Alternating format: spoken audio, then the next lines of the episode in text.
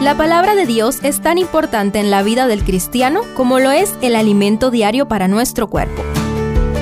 Estudia con nosotros el capítulo del día en Reavivados por su palabra.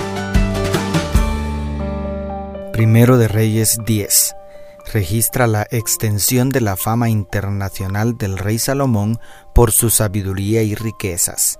Acompáñame a estudiar este fascinante episodio en sus dos partes principales.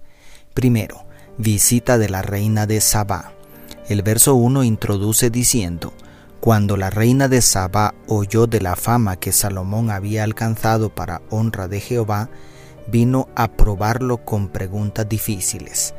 Aunque existen muchos mitos y leyendas alrededor de esta historia, es posible que el país de Saba estuviera en el territorio entre Arabia y Etiopía, lo que la Biblia dice es que esta reina vino desde muy lejos para comprobar la fama de la sabiduría del rey Salomón y quedó sorprendida porque pudo comprobar que lo que había oído no era ni la mitad de la grandeza de Salomón y su reino por la gracia de Dios.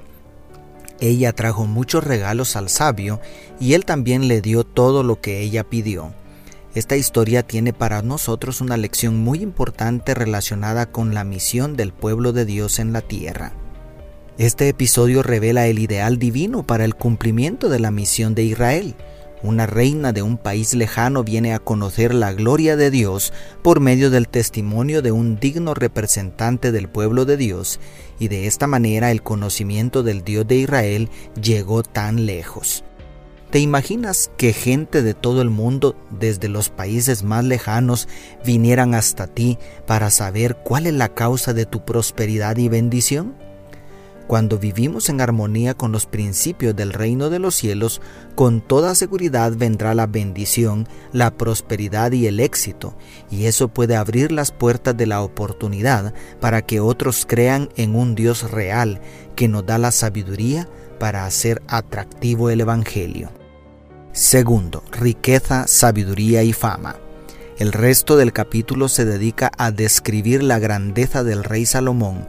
La fama de su riqueza y sabiduría trascendió muy lejos fuera de las fronteras de Israel. Salomón había traído con sus embarcaciones oro de Ofir y maderas finísimas.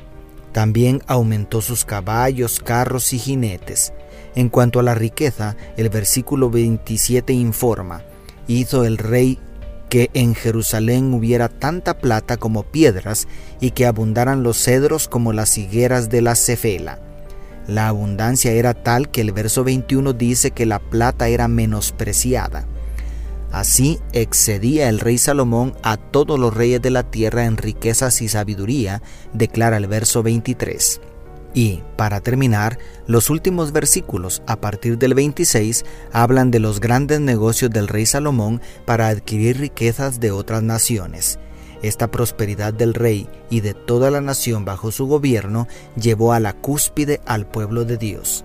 Prácticamente fue hasta el tiempo de Salomón cuando se llegó más cerca a la plenitud del cumplimiento de las promesas de Dios al patriarca Abraham. Pero tanta abundancia material también tiene sus peligros, sobre todo cuando sirven de excusa para apartarse de Dios. Veremos en capítulos posteriores que no todo fue bueno con Salomón. Esto nos lleva a hacernos una pregunta de reflexión.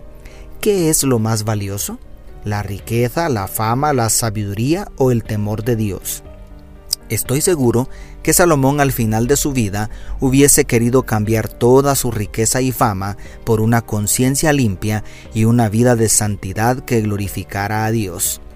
Vive de tal manera que, sin importar tu condición social y económica, el primer lugar sea para Yahvé, el Dios de Israel. Dios te bendiga, tu pastor y amigo Selvin Sosa.